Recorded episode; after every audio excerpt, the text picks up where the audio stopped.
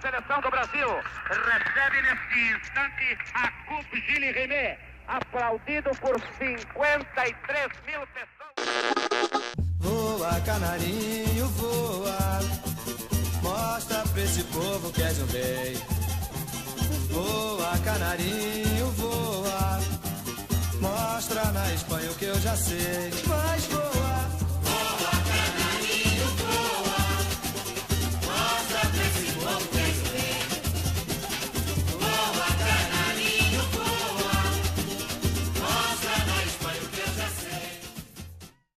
Fala rapaziada, sejam bem-vindos a mais um Setor D, o podcast do Mensala sobre futebol nacional.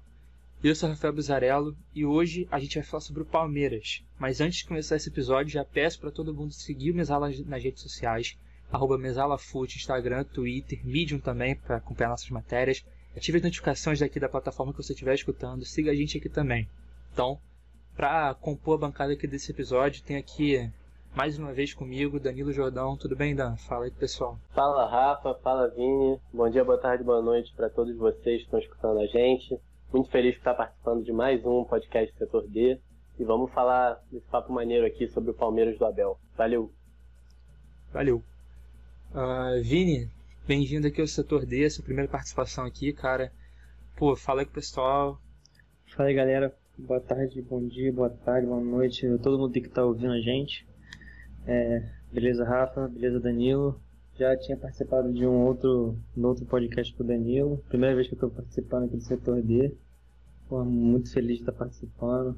Um, ainda mais com um papo bem legal que a gente, que a gente com certeza vai ter aqui falando do Palmeiras. Então, pessoal, acho que para começar aqui esse episódio sobre o Palmeiras, eu acho importante a gente pontuar algumas coisas, né? Porque é um time que vem melhora, vem melhorando muito desde a chegada do Abel ex-Braga, né? É, português que vem mudando time, vem dando espaço para jogadores jovens que estão conseguindo fazer um bom trabalho. Mas eu queria que vocês falassem aí, e antes de passar a palavra para vocês, eu também quero indicar um negócio aqui para o pessoal que estiver escutando já, para se vocês tiverem interesse em saber mais sobre Palmeiras, seguir o trabalho do pessoal do Análise Verdão, Uh, eu sigo o Matheus Moreira lá no Twitter, o Léo Suzuki também, faz um trabalho muito bom. Então, é um time que eu venho acompanhando o trabalho do Análise Verdão com algumas análises sobre o, sobre o Abel, sobre o time em si, e vejo como que eles percebem um time bom e melhor que não é visto há muito tempo. Talvez o Filipão dava, dava resultado, mas eu acho que não tinha uma, um desempenho tão bom dentro de campo. Acho que desde a época do Gabriel Jesus tal, o Palmeiras não tem um desempenho bom em campo, não vem jogando futebol prazeroso de você, de você ver.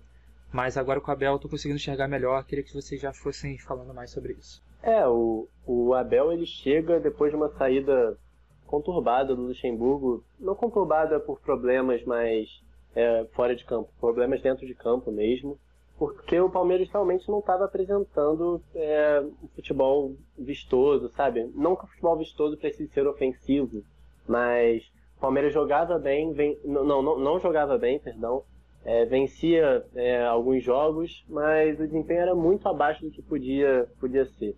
O Palmeiras tem um elenco é, forte, é, é, com base nos outros times do futebol brasileiro.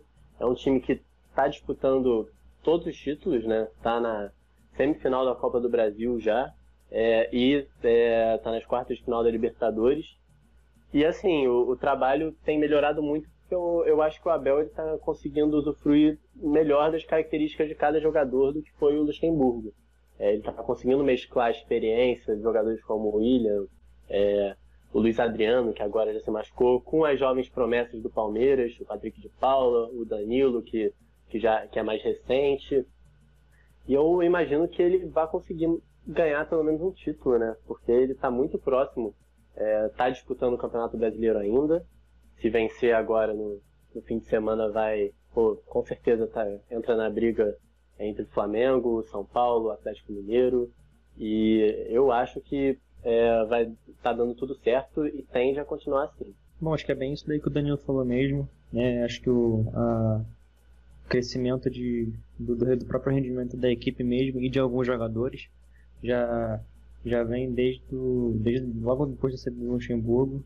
é que apesar de ter um aproveitamento alto e de ter conquistado o Campeonato Paulista, é, ele não conseguia entregar o, o, rendimento e desempenho que a diretoria e os próprios torcedores é, exigiam, entre aspas. É, a gente pode acabar até vendo uma tendência dos, dos até de alguns clubes brasileiros assim de tentar mesclar essa essa, essa parada de, de você manter o resultado, você vencer, mas ao mesmo tempo você é, jogar bem.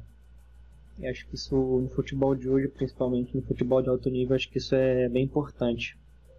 É, dá, dá pra gente perceber, como o Daniel, como Daniel falou, que o Abel ele consegue mesclar muito bem essa com jogadores mais, mais experientes, com jogadores mais jovens. É, isso vem dado muito resultado. É, principalmente se a gente levar em consideração que Gabriel Verón, por exemplo, é um cara que joga nos dois lados, Wesley também, Patrick de Paula pode jogar como primeiro homem de como primeiro volante ou como segundo. Gabriel Menino joga de lateral e joga no meio. Então são jovens que têm qualidade, que são versáteis. E é sempre muito bom a gente ter qualquer elenco, jogadores que sejam bons e que sejam versáteis. Porque você dá mais opção para o time. E você ainda ter essa subida dos jovens, né, que, que eu comentei agora, o Danilo também, é, acaba, acabou ajudando muito na equipe do Palmeiras. Não à toa o Gabriel Menino foi convocado para a seleção, etc. Então acho que é bem isso aí mesmo. O Palmeiras está vivo nas três competições e eu também imagino que vai vencer uma, mas vai chegar em todas com certeza. Tá cinco, hoje está a 5 pontos do líder e de início no brasileiro a gente imaginava que os principais favoritos seriam Flamengo e, e Atlético pelo menos eu, eu creio que uma, uma parte da, da, galera que acompanha futebol, imagino que é, tinham isso em mente. E aí depois a gente teve o Inter com o Curia crescendo de, é, subindo de crescimento. E aí São Paulo e agora o Palmeiras. E agora a gente vê o, crescimento com o Grêmio, também, também com jovens, com o Jean-Pierre, com o PP. Então acho que isso vem sendo uma tendência desses clubes que têm tem crescido de rendimento assim, nesse, esses três, principalmente São Paulo, Grêmio e Palmeiras, eles têm conseguido mesclar muito bem a experiência com, com a juventude dos garotos, que são jovens de muita qualidade e que, e que agregam muito para a equipe. É, e hoje a gente está gravando aqui na quinta-feira, dia 3 de dezembro, o, o Abel completa um mês de Palmeiras. É um trabalho muito recente é, e ele já conseguiu ter resultados tanto em desempenho quanto em, em número de vitórias. Ele só perdeu uma partida, que foi uma partida, inclusive, que estava com jogador a menos contra o Goiás. Mesmo sendo lanterna com jogador a menos, foi muito difícil. É, mas o desempenho dele é muito bom. E é muito interessante a gente frisar também que o, é, ele, o Abel Ferreira ele, ele varia muito o seu esquema de, de jogo, é, é, variando de acordo com o adversário. Né? Ele não é um cara que tem um jogo, um estilo de jogo determinado, como por exemplo, é, a gente sabe como é que o, o Diniz vai jogar, né? É, o Domi fazia aquele jogo de posição no Flamengo, o São Paulo, o Cudê fazia aquele estilo marcação-pressão muito forte. Eram jogos mais, é, mais não, não, previsíveis porque os times se davam bem, mas mais definidos. E o, Abel ele está conseguindo muito bem mudar os esquemas de acordo com cada jogo. Tem jogo que ele bota três zagueiros, tem jogo que ele prefere usar os lados, usar a garotada e ele está conseguindo, foi o que eu falei no início, do a, a, a melhor qualidade do, de cada um dos jogadores. É, eu acho que é bem isso daí mesmo e acho que, é, como eu falei, eu acho que além de dos garotos que têm entrado no time eles serem bem versáteis, é, jogadores que já estavam no elenco também, né? O William ele joga por dentro, mas se precisar ele joga no lado. O Zé Rafael ele, é, pode jogar mais adiantado, mais recuado, até jogando do lado como ele jogava antes no Bahia. O, o Veiga pode vir, pode jogar por, por dentro ou da direita vindo para dentro, junto com mesma coisa vale também para o Lucas Lima. O Scarpa, que já até jogou de lateral, né, mais por necessidade, mas pode jogar por dentro ou pro lado também. Então acho que isso, além de, acho que muito dessa, dessa variedade de, de esquema e de, de utilização de jogadores mesmo, que o Abel tem, tem promovido nesse time, Acho que também é, como eu falei, muito por conta da, de ter muitos jogadores que podem jogar em diversas posições. Acho que vale dar destaque também para um jogador muito importante que é o Rafael Veiga, que durante um tempo ficou, ficou sendo emprestado para algumas equipes, foi para o Atlético Paranaense. É, depois não foi ganhando muito espaço no Palmeiras e finalmente consegue ser um jogador essencial para a equipe. Faz umas partidas muito boas, claro, e também vem evoluindo muito com o Abel Ferreira. Acho que ele e o Gustavo Scarpa também é outro jogador que ganhou, ganhou notoriedade depois da partida na Copa do Brasil contra o Ceará, que ele jogou na lateral esquerda é, contra o Ceará no primeiro jogo. Conseguiu até, até fazer uma boa partida e Vale ressaltar que a última vez que ele tinha jogado nessa posição foi no Fluminense, lá para 2014, sobre o comando do Anderson Moreira. 2014 não, 2015, desculpa. E desde lá ele foi mudando de posição, foi ganhando mais espaço no setor ofensivo, jogando pelo lado direito, pelo centro e tentando encontrar um espaço ali onde ele pudesse render mais. No Palmeiras ele também não conseguiu muito esse, esse espaço.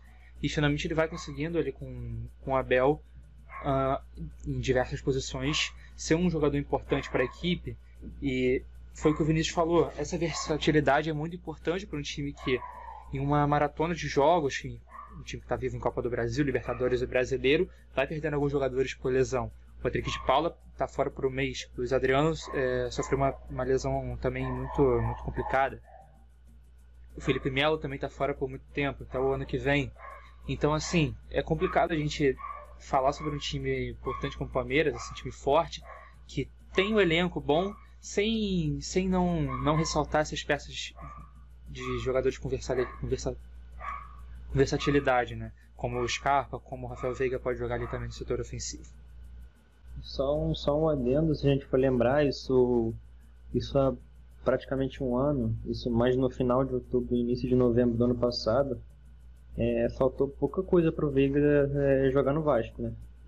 Então, de um ano, o cara saiu de, de quase sair para o Vasco a ser um dos grandes destaques dessa boa fase do Palmeiras. É, acho que isso mostra também uma mudança de uma política que o Palmeiras estava fazendo, né? De ir no mercado, contratar vários jogadores, principalmente lá de fora, uh, como foi visto com o Ricardo Goulart, que ficou muito pouco tempo no Palmeiras, né? O Davidson também, que foi né, naquela que foi, voltou, ficou naquela complicada começou a dar mais valor aos jogadores que já estavam no clube. Eu esperava também que o Luxemburgo fosse utilizar o Arthur, que agora foi para o Bragantino, mas não foi o que aconteceu e acho que poderia até ser importante para esse elenco do Palmeiras poder avançar nas outras competições, mas a gente está vendo hoje que não faz tanta diferença assim. Os jogadores que estão lá fazem estão fazendo um bom trabalho. Até o Lucas Lima começou, voltou a jogar bem, né? Depois de tanto, tanto tempo sem fazer boas partidas, sem ter destaque, sem ser titular no time, né? Então, acho que usar essas peças da base, como Gabriel Verón, Gabriel Menino, uh, o Danilo, o Patrick de Paula, é tão importante quanto você valorizar os jogadores que já estavam ali no clube, como a casa do Scarpa, do Rafael Veiga, que a gente mencionou aqui agora. Você ia falar que, além de, de, de como o Rafa, o Rafa, falou bem agora, o Palmeiras ele gastou muito dinheiro em jogadores que não deram tão, tão retorno, né? E um não sei se é o principal caso, mas um dos principais casos, com certeza é o Carlos Eduardo, né? Que agora está emprestado para o Atlético Paranaense no início do ano e que foi contratado um pouco mais de 6 milhões de euros, o que dá mais ou menos assim 25 milhões de reais. Um cara que não rendeu nada na Palmeiras, né? Enquanto isso a gente, a gente vê o crescimento de, de, de Wesley e de Verão, que atuam na mesma posição praticamente. É, exatamente. Um, um time com. Um time precisa ter uma cara, né? Pra, foi o que o Rafa falou.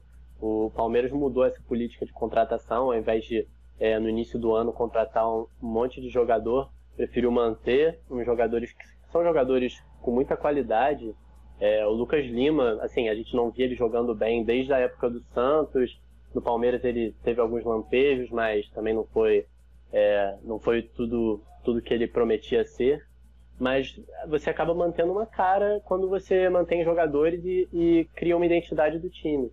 E agora são jogadores é, de qualidade, estão com um técnico que conseguiu organizar muito bem o, o clube e ele consegue fazer com que esses jogadores cresçam, cresçam de nível. O, o Lucas Lima, você bem pontuou, Rafa, o, o Rafael Veiga, são jogadores que estão jogando muito melhor e estão conseguindo ser muito mais dinâmicos. É impressionante a diferença do, do Lucas Lima é, do ano passado, ou da época até do Luxemburgo agora, pro, pro Lucas Lima desse mês. É, Lucas Lima que tá, tá voltando para marcar, tá sendo muito mais obediente taticamente. é, participando de gols, deu uma assistência bonita para o Patrick de Paula no, contra o Atlético Paranaense na, né, no fim de semana. É, então, é, eu acho que esse é o maior mérito do Abel, que ele conseguiu em muito pouco tempo recuperar os grandes jogadores que ele tem. E como a gente bem falou aqui, né, o Palmeiras está vivo em todas as competições. Está no, tá no Campeonato Brasileiro, ali no G6, também está vivo na Libertadores e na Copa do Brasil. Na Copa do Brasil tem o América como adversário, sem querer subestimar o América, mas eu acho que não dá para comparar o elenco do América com o do São Paulo, que está brigando pelo título brasileiro junto com o Flamengo e Atlético Mineiro, e com o Grêmio, que tem também excelentes jogadores, o Jean-Pierre também tem ótima fase, o PP, o Darlan também jogando muito bem. Então, eu acho que pelo menos na Copa do Brasil o trabalho do Palmeiras é mais fácil para chegar na final. A final já é outra história. Na Libertadores também está avançando bem, tá? Tá ali o chaveamento lógico a Libertadores, é difícil de você prever qualquer coisa, pode ter uma virada a qualquer momento ali, mas também tem fé que o Palmeiras tem força para poder avançar. E eu queria que vocês falassem um pouquinho sobre isso. É, o Palmeiras acabou dando muita sorte né, na, no chaveamento da, das competições. É, pegou, pegou na Copa do Brasil, entrou direto nas oitavas de final por participar da Libertadores e acabou pegando o Red Bull Bragantino, que é uma equipe que poderia estar até rendendo mais. É, Criou-se muita expectativa em cima do Red Bull é, no início da temporada, por ser um clube empresa, um clube novo. É, quer dizer, o Bragantino é um clube de tradição, mas a, a, o modelo do clube é novo. Mas e aí passou muito, muito fácil pelo, pelo Bragantino e depois enfrentou o Ceará, que é, comparando, poderia ter pego o Grêmio, São Paulo, pegou o Ceará, que é uma equipe também organizada, mas nem se compara com o nível do Palmeiras.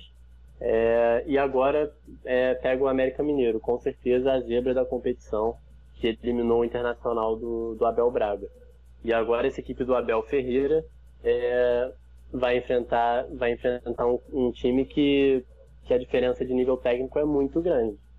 Então, a, a gente o que a gente deve imaginar é que o Palmeiras passe para a final, frente ao São Paulo ou Grêmio, são duas equipes do mesmo nível do Palmeiras, mas é, se o Palmeiras continuar nessa pegada, as chances de vencer a Copa do Brasil e conquistar o Tetra são muito grandes, né?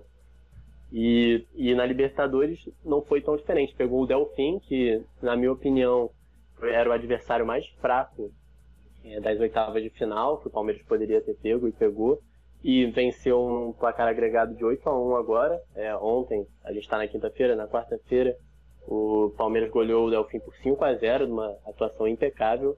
Destaque para muitos jogadores jovens, o Verón marcou dois golaços, o Patrick de Paula fez um golaço, mas se machucou, preocupa. E, e o Palmeiras agora vai pegar o Libertar, né? E, o, e eu imagino também que o Palmeiras é o favorito, com certeza, e tem muita, muita chance de, de passar de fase para semifinal. Aí já fica mais pedreiro. E bom, acho que se, se o Palmeiras chegar na semifinal, acho que o adversário que mais que seja mais pau a pau assim, considerando o nível técnico e tal, seria o River, né? Que se não é o grande favorito a conquistar mais uma edição de Libertadores, é um dos grandes favoritos com certeza. E na Copa do Brasil, é como, como o Danilo falou, é pegar o América Mineiro, que eu acredito que acho, não, o Palmeiras seja favorito, pelo, até pelo, pelo critério de, de nível técnico mesmo. É, mas é, o Palmeiras acho que ele não, não pode subestimar a equipe do América, uma equipe ajeitada, tem, tem se ajeitado na mão do, do Lisca. A tendência, imagino que seja subir para a primeira divisão no ano que vem. E na final enfrenta o Inter, o Inter não, né? São Paulo ou Grêmio, né? É, enfrenta São Paulo ou Grêmio, que é o que eu havia falado anteriormente, que são acho que umas, umas três equipes em que é, tem deixado o campeonato ainda mais em aberto. Que, como, também como eu falei no, no início, que tem conseguido mesclar essa, é, os jovens com os mais experientes. Então são três equipes que vêm ganhando muito destaque nos últimos meses aqui no futebol brasileiro. E creio que na Copa do Brasil está totalmente aberto. Mas acho que provavelmente, muito provavelmente, serão algum desses três mesmo. E já na Copa, no, no Campeonato Brasileiro, eu estava vendo aqui, é, eu falei que sou o, Inter, o Palmeiras estava a 5 pontos do, do líder, mas agora está a 7, porque São Paulo está vencendo agora o Goiás. E agora São Paulo é líder. Então o Palmeiras vai estar 7 pontos do líder. No momento é o São Paulo. E mesmo com, com, com 7 pontos, o que é dependendo ali, acho umas 3 rodadas por aí, ou dependendo. É, eu acho que o campeonato está aberto ainda, o Palmeiras tem chance, principalmente com o futebol que vem apresentando, com a evolução que, que o Abel conseguiu, conseguiu ter com essa equipe. E com, como foi dito, um mês. Apenas só de trabalho, fez um mês agora. Então acho que também ainda tem margem, ainda tem margem para evoluir, muita coisa ainda. O campeonato, como eu falei, está totalmente aberto. E eu não descartaria sem nenhum, sem nenhuma hipótese o, o Palmeiras chegando e chegando bem para brigar por, por mais um título brasileiro, principalmente é, como a gente falou aqui, é, pelo crescimento que o Abel tem, tem tido com essa equipe, pelo, rendi, pelo aumento do, do rendimento do, de jogadores. É, os jovens estão tendo um grande destaque, até os experi mais experientes estão tendo destaque. Então acho que a tendência é mesmo evoluir, se nada der errado. E com essa evolução eu creio que o Palmeiras vai chegar bem forte na, na, nessas três competições. Eu acredito que G4 ali para o Palmeiras é no mínimo. Eu imagino, mesmo com um campeonato muito acirrado, muito atípico. E eu creio que vai passar para a final da Copa do Brasil e creio que vai ter no mínimo até a semifinal da Libertadores. Porque como eu falei, é a tendência no normal das coisas seria um, uma semifinal entre River e Palmeiras em um lado da chave. É, você falando do River aí, o, o Palmeiras já vai pegar o Libertar, não dá também para descartar o Libertar, chegou, né, futebol, é futebol, todo mundo tem chances, mas o, o Libertar ele tá, ele tá jogando é, a segunda parte do campeonato paraguaio, né, e está em quarto colocado. Não é uma posição tão boa, se você parar para pensar, são, são apenas 12 times, então está é, tá em quarto, não é uma. É, ele está atrás do seu Portenho, do Olímpia, do Nacional do Uruguai, é uma equipe bem mais fraca para pensar. Mas é, eu, eu imagino que o Palmeiras passe, já, já disse isso. E você falou bem do River, é exatamente isso, cara. O River é um, é um finalista das duas últimas Libertadores perdeu por detalhes na a última em 2019 e em 2018 ganhou do Boca Juniors. E é a equipe é, que reina na América nessa década, né? E tem um trabalho do Galhardo de seis anos à frente do River Plate, então sempre é um problema. Ainda mais que o River manteve boa parte de seus jogadores que jogaram a, a, última, a última edição e foram até a final. Então, é claro, é, não pode descartar o Libertar, mas é, e nem o Nacional do Uruguai, que vai pegar o River Plate, mas essa é a possível semifinal, é, é, são os favoritos para cada um dos confrontos. Tem um ponto que eu acho, acho legal a gente levantar aqui também, que é o trabalho dessa defesa com, com Abel Ferreira, que também está melhorando muito, está sofrendo, não sofrendo muitos gols, está sofrendo muito menos do que levava antes com o Luxemburgo, muitas partidas também está sem levar esses gols, né? Desde quando começou com o trabalho do Abel, na partida de, na vitória por 1 a 0 contra o Bragantino, o Palmeiras só sofreu gols contra o Ceará no jogo de volta da Copa do Brasil por 2 a 2 uh, na derrota na derrota contra o contra o Goiás no Brasileirão logo em seguida e no jogo de ida contra o Delfim que foi 3 a 1 para o Palmeiras então assim não teve um resultado tão negativo só contra o Goiás mesmo mas nos outros jogos tem sido muito importante o setor defensivo com Gustavo Gomes sendo uma peça totalmente fundamental para essa equipe, jogando muito bem, sendo o zagueiro, para mim, um dos melhores zagueiros do primeiro turno, junto com o Júnior Alonso do Atlético Mineiro, ele, eles dois formam essa dupla de zaga que para mim está sendo muito boa. O Matias Vinha também está fazendo um campeonato excelente ali na lateral esquerda. E, uma coisa que também vale te mencionar é o Gabriel Menino jogando pela lateral direita às vezes, né? O Tite convocou ele nessa posição e a gente fala assim: ah, mas tá convocando um garoto que nunca jogou nessa posição, não sei o que, ele é meia, ele é volante. Mas, cara, é, é o que a gente falou, é a versatilidade que os jogadores do Palmeiras estão demonstrando. O menino faz boas partidas de, de lateral, principalmente assim, fazendo a função que, que o Tite quis, né? Voltando um pouquinho mais para o campo, compondo e tal. Não sendo necessariamente um, lateral que vai gerar tanta amplitude e atacar forte sempre. Mas é importante sim esse setor defensivo do Palmeiras, acho que é um ponto muito importante para a gente tocar aqui, né?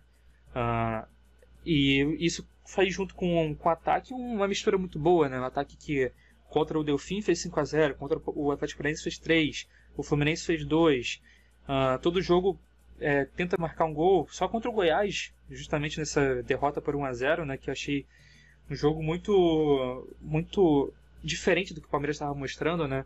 Um jogo que fica totalmente por fora do que a gente viu o trabalho do Abel até agora, né? Esse início, nesse um mês de trabalho, né?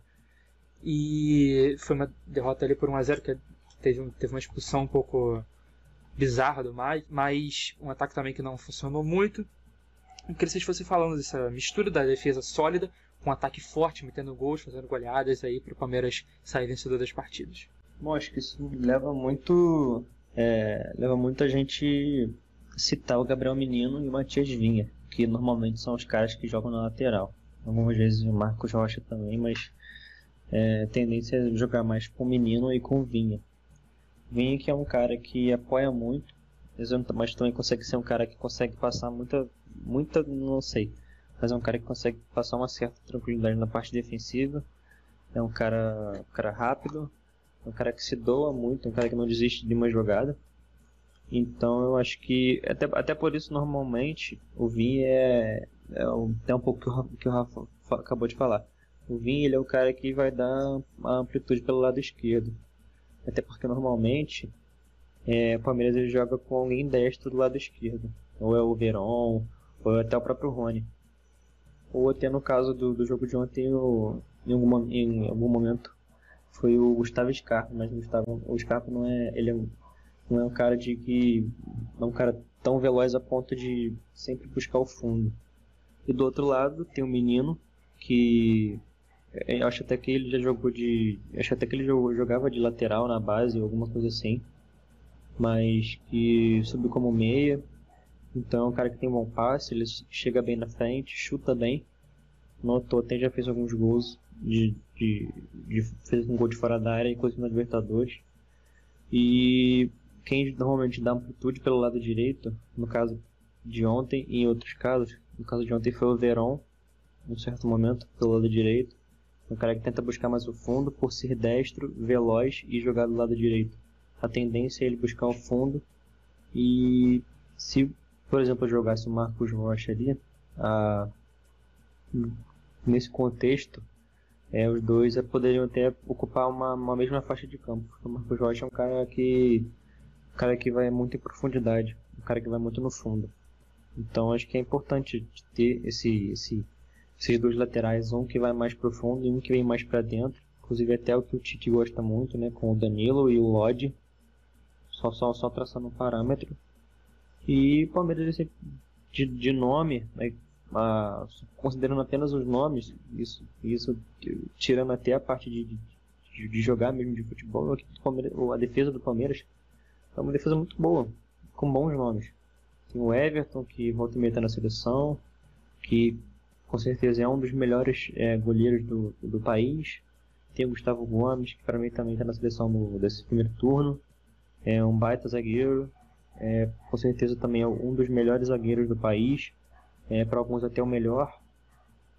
O, do lado direito você tem o Gabriel Menino, como eu falei, é um cara que joga de, joga de meio, joga de lateral, é um cara que tem bom passe tem muita noção defensiva também, até por jogar, saber também jogar no, no meio e na, na, posição que ele exerce no meio como então como o segundo homem, mais ou menos, você também exige do cara que ele tenha uma noção defensiva é, para fechar linha, para fechar espaço, para cortar linha de passe, etc. E então acho que é bem isso mesmo. E sem contar o Vinha, né, como eu falei antes. E vem dando muito certo nesse Palmeiras, que anteriormente tinha Diogo Barbosa e o, e o Vitor Luiz, né? Ia falar Felipe Luiz, né? o Vitor Luiz. E são dois laterais que eu, eu, eu acho que são bons jogadores, mas nos últimos, nas últimas temporadas acho que assim tem caído um nível um pouco, então é, eram bons nomes, mas acabaram saindo, enfim. Então acho que é bem isso mesmo. O Palmeiras tem grandes nomes defensivos e que tem conseguido dar sustentação, né? E até por isso o Abel ele gosta, ele, o Abel é um cara que gosta muito de jogar com três zagueiros. E ele até fez isso em alguns momentos com o Palmeiras, até mesmo com o Vinha sendo o terceiro zagueiro pela esquerda. Então acho que é, é o que a gente tem falado, né? É o que a gente falou mais no início. Essa equipe do Palmeiras ela é muito, é muito versátil. Os jogadores são muito versáteis e acabam fazendo, com, podendo cumprir diversos papéis. Isso só cresce a equipe. É, eu ia falar exatamente isso que você, que você acabou de dizer, que o, o Palmeiras utilizou a formação de três zagueiros é, com, com o Abel, e ele colocava o Vinha pela esquerda, é, e aí o Vinha ficava, o Vinha ficava mais, e o, o Gabriel Menino tinha mais liberdade para para ter amplitude ofensiva, poder che chegar melhor é, dentro da área também, porque ele é um jogador que parte para cima, vai para dentro também. É, e o Palmeiras, essa variação, é, que a gente já, já frisou várias vezes, é o que faz do Palmeiras hoje ser, ser uma equipe muito imprevisível para o adversário. Eu acho que um dos maiores problemas do Luxemburgo, é, na época que ele treinava o Palmeiras, foi ele não conseguir fazer o Palmeiras ser uma equipe é, muito ofensiva, é, se baseando na amplitude do, dos seus laterais.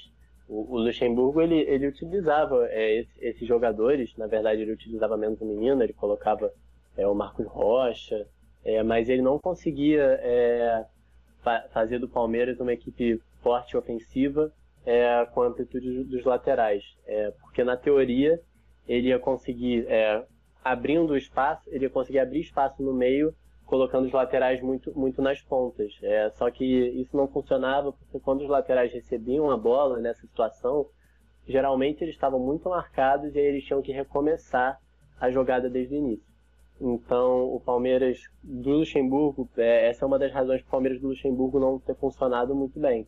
É, mas com o Abel, ele consegue é, pegar as melhores características desses laterais e fazer com que o Palmeiras jogue também. O Luxemburgo ele pensava muito na bola de cruzamento. É, ele pensava muito que os jogadores de meio, com essa amplitude, eles conseguiriam entrar mais na área e conseguir realizar um cabeceio ou, ou chegar é, é, com a zaga desprevenida, mas isso não acontecia. Agora com o Abel, o, o Palmeiras ele consegue é, fazer esse tipo de jogada e também aproveita muito as finalizações fora da área. É, o Palmeiras ontem fez, o Patrick de Paula fez um golaço e são muitos jogadores do Palmeiras hoje que têm um grande poderio na finalização.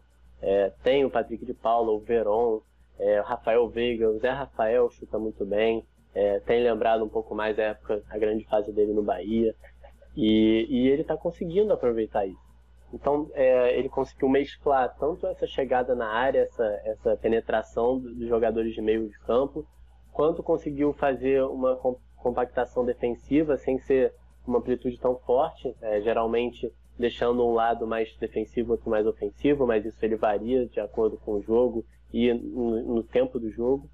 Mas o, o Abel está indo no caminho certo. Ele, ele conseguiu encontrar uma forma do Palmeiras jogar, de ter uma identidade.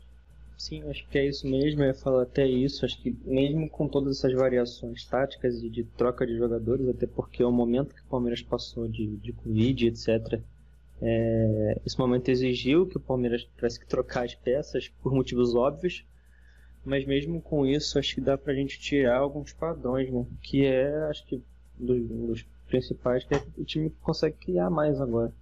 Acho que era uma das críticas que eu particularmente fazia ao trabalho do Luxemburgo, que era que a equipe não conseguia criar tanto assim. E isso acho que até se dá um pouco pela, pelo pelo baixo, entre aspas, rendimento de, dos, dos homens de criação. De Zé Rafael, que jogava mais adiantado, de, de Rafael Veiga, de, de Lucas Lima.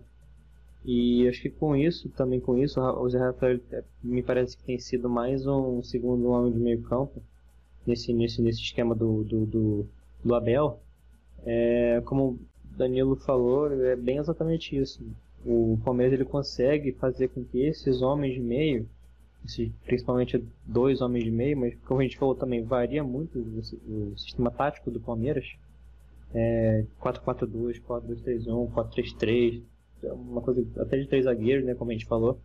Uma coisa que varia muito, mas geralmente os homens que os homens de meio, é, Danilo, é, Patrick de Paula, Gabriel Menino, quando joga, Zé Rafael, eles estão sempre chegando na frente. Não à toa já fizeram até seus gols. Né? E só queria é, falar uma última coisa aqui, que a ausência do Felipe Melo, que tá, é, teve uma lesão séria e está fora até o final do ano agora, é, não prejudicou em nada o sistema montado pelo Abel. Eu acho que é por ele pensar nessa ideologia de, de atacar e defender em bloco, todo mundo ataca, todo mundo defende, um jogador bom de marcação que é o Felipe Melo, que também podia desempenhar a função de primeiro volante ou a de, ou a de zagueiro mesmo, é, acabou não sendo sentida. Ele conseguiu, é, mesmo sem um bom jogador de marcação, que é o Felipe Melo, é, é, fazer com que a equipe do, do Palmeiras é, consiga se defender muito bem, ser muito dinâmica e é, a intensidade, né, que, que é a palavra mais usada pelos treinadores modernos, que um desses treinadores modernos é o Abel. É, com essa lesão, eu acho difícil o, Felipe Melo voltar e já ser, já ser titular, justamente até por conta do que o Danilo acabou de falar, de que ele já tem seus 30 e poucos anos, ele não consegue entregar aquela intensidade que o futebol moderno, entre aspas, ele exige hoje. Todo mundo se exige que, que, que o jogador seja intenso. Quem não consegue ser intenso não joga. E quem joga ali na posição dele é a garotada. A garotada tá, tá cheia de moral, é jovem, vai, vai sempre é, tenta, vai, vai sempre tentar entregar toda essa intensidade que o próprio esquema dele, dele que o próprio esquema do Abel é, exige mesmo. E até por conta do que eu, eu e o Danilo a gente tinha comentado anteriormente, que é sobre o, esses, esses, jogadores que jogam de volantes ali, eles estão sempre chegando na frente. E isso não é uma coisa tão comum no Felipe Melo, principalmente nos últimos anos. Então isso também seria, imagino, uma, uma dificuldade. Então é isso, pessoal. A gente vai chegando ao final de mais um episódio aqui do Setor D. Agradeço a todo mundo que escutou até aqui. Peço novamente para que sigam o Mesala nas redes sociais, arroba MesalaFute no Instagram, Twitter. Siga a gente no Medium também, acompanhe nossas matérias sempre também. Podcasts aqui na plataforma que você estiver escutando também. Setor D, Mesala Airline, só querendo futebol. Então ativa a notificação aí, segue a gente aqui também para poder ficar ligado aqui nos próximos podcasts. Eu vou passar a palavra aqui para o Danilo, deixar as considerações finais dele Recomendação também do dia aí, quem quiser falar aí, lugar que ele bebe aí, esse cara no cachaceiro. Fala aí, Danilo. valeu, valeu, Rafa. Valeu, Vinícius. Pô, tamo junto aí, galera. Obrigado a quem ouviu é, esse podcast até o final. Muito feliz de estar participando. É, eu tô aqui direto é, produzindo textos pro Mesala, ou participando do setor D, ou até de, dos outros podcasts do Mesala, indico muito.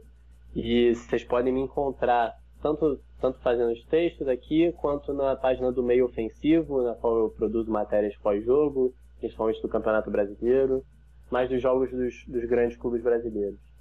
E o meu, minha recomendação do dia vai ser o Bar do Amarelinho, é tradicional aqui no Rio de Janeiro, carioca ou, ou quem vier para o Rio algum dia, vá no Amarelinho, é muito raiz ali, próximo do centro da cidade, ali na Glória e tal.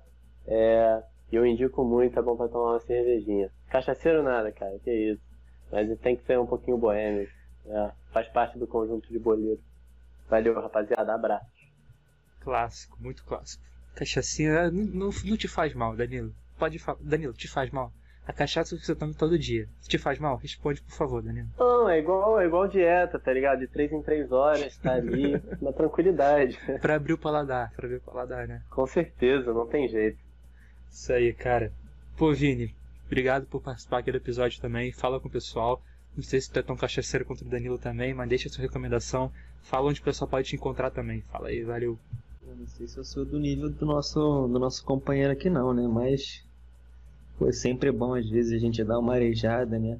Pô, esse momento tão complicado, né? De, de pandemia, etc. É sempre bom, né? Mas enfim, é, Agradeço demais o convite, primeira participação. Espero voltar aqui em outras vezes. É, se galera que está ouvindo, agradeço demais a quem ouviu aí. Segue o Mesal nas redes sociais. E vocês podem me encontrar, logicamente, aqui no Mesala. É, escrevo alguns textos algumas vezes. É, já participei desse, logicamente, participei desse, desse podcast. Participei do último Soccer and Football, falando do Maradona, eu e o Dan. E vocês vão me encontrar no Twitter, é arroba e no Instagram vinicim.valente. E lá vocês vão ter todas as informações e tal de, de da, da, minha página que eu tenho lá. Tá meio parada, né? Porque a gente é ser humano e a gente tem que estudar, né? Então fica meio complicado, né? Mas minha recomendação pra galera aqui, caso a galera não saiba, eu sou de Ponta Redonda, né? região subestado. Pô, cara, acho que a galera que, principalmente de Volta Redonda, da região, talvez conheça aqui. Que, na verdade não é um lugar específico, mas sim um bairro, que é muito conhecido aqui, na, que é a Colina. Então, vocês podem imaginar que é uma, uma baita subida e tal, pertinho do centro, tranquilinho de chegar, um ônibus facinho de pegar também, pô, tranquilinho. E, pô, irmão, lá tem tudo, cara, pra vocês imaginar, cara. Tem churrasco, tem, tem, tem, logicamente tem a nossa, a, a, tem a breja, a famosa. Tem a cachaçinha também que o Danilo, já percebeu que o Danilo já é, já é um grande, grande amante desse, dessa, dessa arte. Então, pô, tem música ao vivo. Fica meio difícil agora, né? Porque como é um lugar meio aberto, então é meio difícil lá porque, né, pandemia, não sei o que, acaba lotando muita gente. E, mas, pô, é isso daí mesmo, cara. A gente agradece demais o convite e sempre pronto para uma próxima. Direito de resposta, Daniel? Não, pô, o pessoal aqui me destruindo e tal, pô, eu sou, eu sou do bonde da, do fermentado aqui da, da cerveja, entendeu? Eu sou mais da tranquilidade. Não sou isso aí que estão me difamando aqui, fake news. Mas eu também esqueci de dar minhas redes sociais também. É, é, só deixa eu falar aqui, Rafa. É a cachaça. É, meu Twitter. que é isso. Eu tô só no mate hoje. Mas é, é meu Twitter é DaniloJFM02. É, lá eu tenho, eu tenho escrito algumas coisas e tal. Eu vou tentar aumentar algumas análises. É, comecei agora. E meu Instagram é Danilo Jordão Underline. É, não tenho tio no Jordão, porque eu acho que o Instagram não permite. Mas enfim, é isso, galera. E mesmo, pô, aqui é, sofrendo altas difamações, eu fico muito feliz de estar falando com vocês. Sobe. Pô, eu queria só, só deixar um asterisco aqui. Porque teve uma vez no Mesal Airlines, que foi a primeira participação do Danilo, inclusive, a gente costumava indicar um, um livro, alguma coisa sobre futebol e tal. O Marcos ainda faz isso. O Danilo veio e me indicou três livros. Hoje o Vinícius falou indicou um bairro inteiro. Eu não entendi direito. Foi um bairro inteiro, cara. Essa daí, pô, cara, você perdeu, né? Cara, isso daí é pra você ver como a... aqui já estamos aqui evoluídos já, cara. Não é um simples lugar, cara, é um bairro inteiro. Um dia quando vocês não tiver com tempo e quando acabar essa desgraça de pandemia, não completamente convidado. Danilo vai adorar, já Danilo vai fazer a festa aqui. Eu já tenho passagem comprada no dia seguinte da vacina, cara. Os caras tão malucos, cara. Mas, pô, agora que chegou aqui minha vez de falar, é... podem me seguir nas redes sociais, Rafael Bezarel, vocês podem pesquisar Twitter Instagram, tô lá falando sobre futebol. É, vocês podem me encontrar no, aqui no Mesala, claro, fazendo matérias, podcasts, sempre por aqui. Mundo Rubro Negro, blog Flamengo em Foco por lá. Canal na Beira também fazendo algumas matérias. É, mais o que? Ah, indicação, claro. Ah, eu, eu tinha separado um negócio pra indicar, mas depois desse lei do bairro, cara, eu, eu vou indicar a Praça Vanhagem. Tijuca. Praça Vanhagem. Vai pra Praça Vanhagem, Buchicho, Socana. É, outro lugar ali, o Viking. Vai qualquer lugar ali, cara. Vai, vai beber. Cachaça ali com Danilo. Danilo pega o metrô, sai de, de Copacabana, vem pra cá. É isso, cara. Próxima viagem é Tijuca, Rio de Janeiro, é vida, felicidade, alegria, diversão, cachaça. Pro Danilo. Então, pessoal, só agradecer a quem escutou aqui até o final. Então, fiquem ligados aí na minha aula. É isso aí, tamo junto, pessoal. Até mais.